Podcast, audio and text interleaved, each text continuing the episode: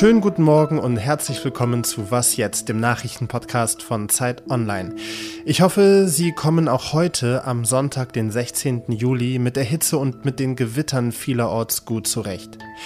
Andrea Nahles bemängelt die Sparpläne des Bundesfinanzministeriums. Unter anderem fordert sie mehr Geld für Langzeitarbeitslose. Warum Nahles und viele andere ausgerechnet jetzt Kritik am Haushaltsentwurf üben, das besprechen wir gleich.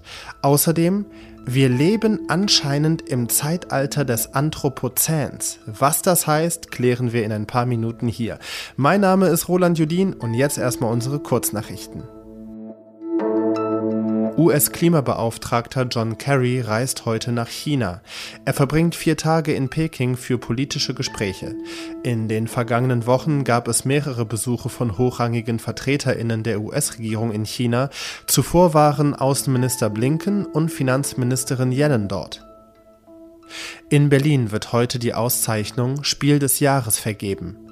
Der Preis wird in den drei Kategorien Spiel des Jahres, Kinderspiel des Jahres und Kennerspiel des Jahres verliehen.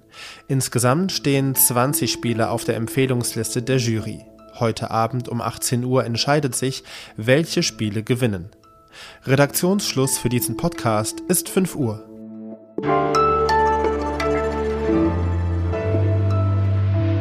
Der Haushaltsentwurf aus dem Finanzministerium zwingt den Staat zu einem harten Sparkurs. Fast alle Ministerien, Ressorts und Bereiche haben in den kommenden Jahren weniger Geld zur Verfügung. Ausgenommen ist alleine das Verteidigungsministerium. Niemand mag es, wenn Geld gestrichen wird, und deswegen wächst auch die Kritik am Haushaltsentwurf, seit er vor knapp zwei Wochen vorgestellt wurde. Andrea Nahles, ehemalige Bundesarbeitsministerin und aktuelle Chefin der Bundesagentur für Arbeit, bemängelt den Haushaltsentwurf, seit er öffentlich ist. Ihr zufolge bräuchten die Jobcenter sogar mehr Geld. Ferdinand Otto, innenpolitischer Redakteur bei Zeit Online. Sag mal, wozu brauchen die das denn? Also ganz konkret fordert Nahles, ihr fehlen 700 Millionen Euro und es geht vor allem um zwei Stellen, wie sie sagt. Einmal geht es um die Tariferhöhung für die Beschäftigten, also die Menschen, die im, in den Jobcentern arbeiten. Und das Zweite sind Projekte für Langzeitarbeitslose, was sie anspricht. Man muss vielleicht, um diese ganze Debatte so ein bisschen zu verstehen, in Klammern noch einmal dazu sagen, wie so eine Haushaltsaufstellung zustande kommt. Das, worüber wir jetzt reden, ist der Kabinettsentwurf, also noch kein fertiger Haushalt. Verabschiedet wird dieser Haushalt dann in der Regel im November. Bis dahin kommt auch noch mal eine Steuerschätzung. Das heißt, jetzt wird natürlich erstmal sehr öffentlichkeitswirksam von allen Seiten auch gemosert, geklagt, weil wenn dann vielleicht doch im November noch die eine oder andere Million irgendwo auftaucht, dann ist da immer noch ein bisschen Spielraum drin. Dann können die Parlamentarier da noch mal den einen oder anderen Haushaltsposten umschichten. Also jetzt steht ja Nahles einer Behörde vor, die groß und wichtig ist und dementsprechend hat auch Nahles Wort ein gewisses Gewicht. Wie berechtigt ist denn Ihre Kritik? Naja, das kommt natürlich immer darauf an, wen man fragt. Ähm, jedes Ministerium, jedes Ressort sagt von sich natürlich erstmal sparen, ja, aber bitte nicht bei uns, bitte bei den anderen.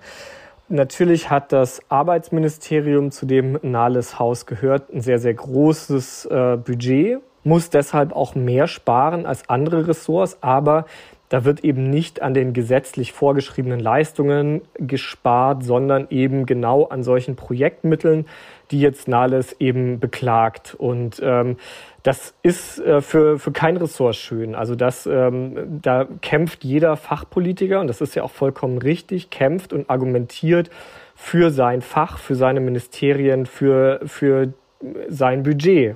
Auf wen oder was fokussiert sich eigentlich der Haushaltsentwurf aus dem Finanzministerium überhaupt? Also welchen Sinn und Zweck verfolgen die Sparpläne? Im Wesentlichen hat Deutschland zwei Sachen gemacht. Wir haben die Schuldenbremse im Grundgesetz stehen. Das ist nicht nur ein Fetisch unseres Bundesfinanzministers, sondern das ist Grundgesetz. Zweitens haben wir uns darauf verständigt, dass wir die Steuern nicht erhöhen. Also wir haben quasi die Einnahme und die Ausgabenseite gedeckelt. Das heißt, es gibt einfach einen sehr, sehr engen Korridor, innerhalb dessen wir uns bewegen können mit diesem Haushalt. So, und Sinn und Zweck dieser Sparpläne ist es, ähm, weder das eine noch das andere zu reißen. Sagt Ferdinand Otto, innenpolitischer Redakteur bei Zeit Online. Danke dir. Sehr gerne.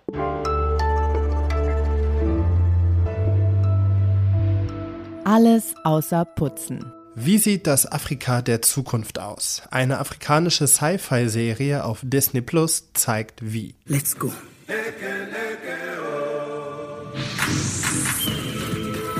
Kizazi Moto Generation Fire. Das ist der Titel der Miniserie. Zehn Episoden gibt's, jede Folge ist ungefähr eine Viertelstunde lang und jede Folge erzählt auch eine andere Geschichte und sieht optisch auch anders aus. Jetzt aber das Allerwichtigste, Endlich gibt's mal eine afrikanische Sci-Fi-Serie. Ganz konkret, ja, es gibt Raumschiffe, ja, es gibt Laserwaffen, es gibt jede Menge Action, ja, ja, ja, aber alles in afrikanischer Mystik. Zum Beispiel ist ein wichtiges Element in den Geschichten, mit den Vorfahren in Kontakt zu treten. Was ich persönlich ganz cool finde, ist fast jede Folge spielt in einer anderen Region und das merkt man den jeweiligen Geschichten auch an. Und wer sich so ein bisschen mit Afrika schon mal beschäftigt hat, weiß, dass es sehr große Unterschiede gibt zwischen West und Ost, aber auch zwischen Nord, Zentral oder Südafrika. Kisasimoto auf Disney Plus ist mein Tipp für Sie zum Wochenende. CRA 23-BC-1F-A. Das ist die Nummer der Bodenprobe, die wahrscheinlich in die Weltgeschichte eingehen wird. Aber keine Sorge, Sie müssen sich die Nummer nicht merken. Die Bodenprobe stammt vom Lake Crawford aus Kanada und laut ForscherInnen markiert dieser Ort so gut wie kein anderer auf der Welt den Beginn des Anthropozäns. Mhm. Und weil ich jetzt genauso viele Fragezeichen im Kopf habe wie Sie vielleicht, habe ich Stefan Schmidt bei mir. Er ist Wissenschaftsredakteur der Zeit. Hallo Stefan. Ja, hallo Roland, moin moin. Stefan, was bedeutet Anthropozän überhaupt? Ja, Anthropozän ist so ein typisches äh, Kofferwort aus griechischen Bestandteilen. Anthropos ist der Mensch und äh, Zän von Kainos heißt das Neue. Ähm, ist eigentlich nur selbsterklärend, wenn man ein anderes Wort kennt. Holozän, das ist die Erdneuzeit. Holos ist äh, das Ganze und Kainos das Neue, die ganz neue Zeit. Also alles, was nach der letzten Eiszeit ähm, in der Geologie passiert ist, nannte man so. Und jetzt soll ein neues Erdzeitalter benannt werden, eben als Anthropozän. Okay, das heißt, der Lake Crawford markiert den Beginn des Erdzeitalters, der vom Mensch geprägt ist. Ähm, kannst du erklären, warum dieser Ort da so besonders ist, warum man den Start des Menschzeitalters so gut ablesen kann im Lake Crawford? Also das ist so, dass die Geologen, wenn sie ihre Zeiteinteilung machen, dann suchen die nach einer Beispielstelle, an einem Beispielort, um zu sehen, wie sich äh, in Gesteinsschichten etwas dramatisch verändert. Zum Beispiel unten Dinosaurierknochen, oben keine Dinosaurierknochen mehr.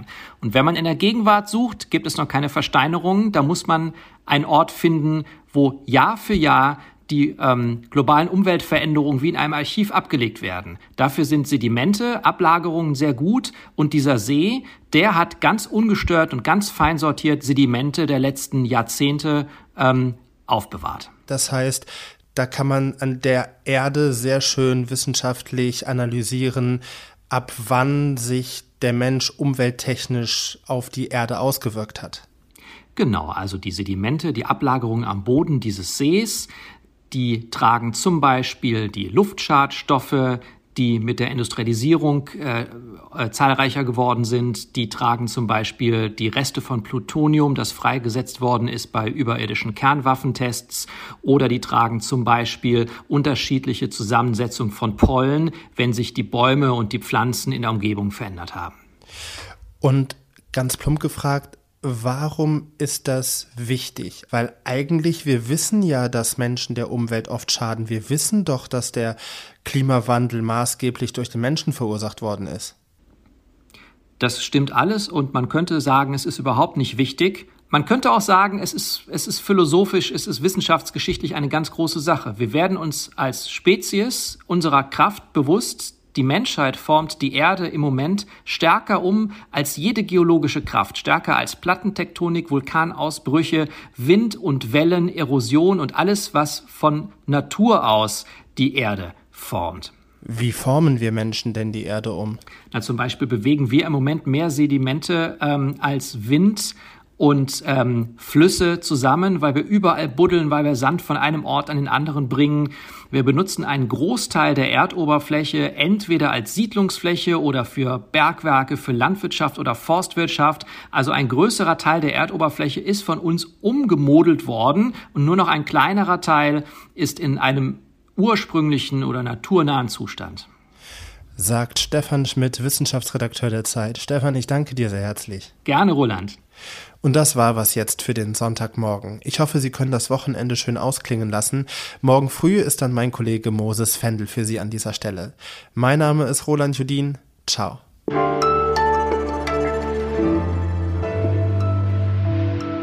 Und noch ein Nachtrag zum Anthropozän. Das Erdzeitalter, in dem der Mensch die formende Kraft des Planeten geworden ist, soll laut Forschenden um 1950 herum gestartet sein.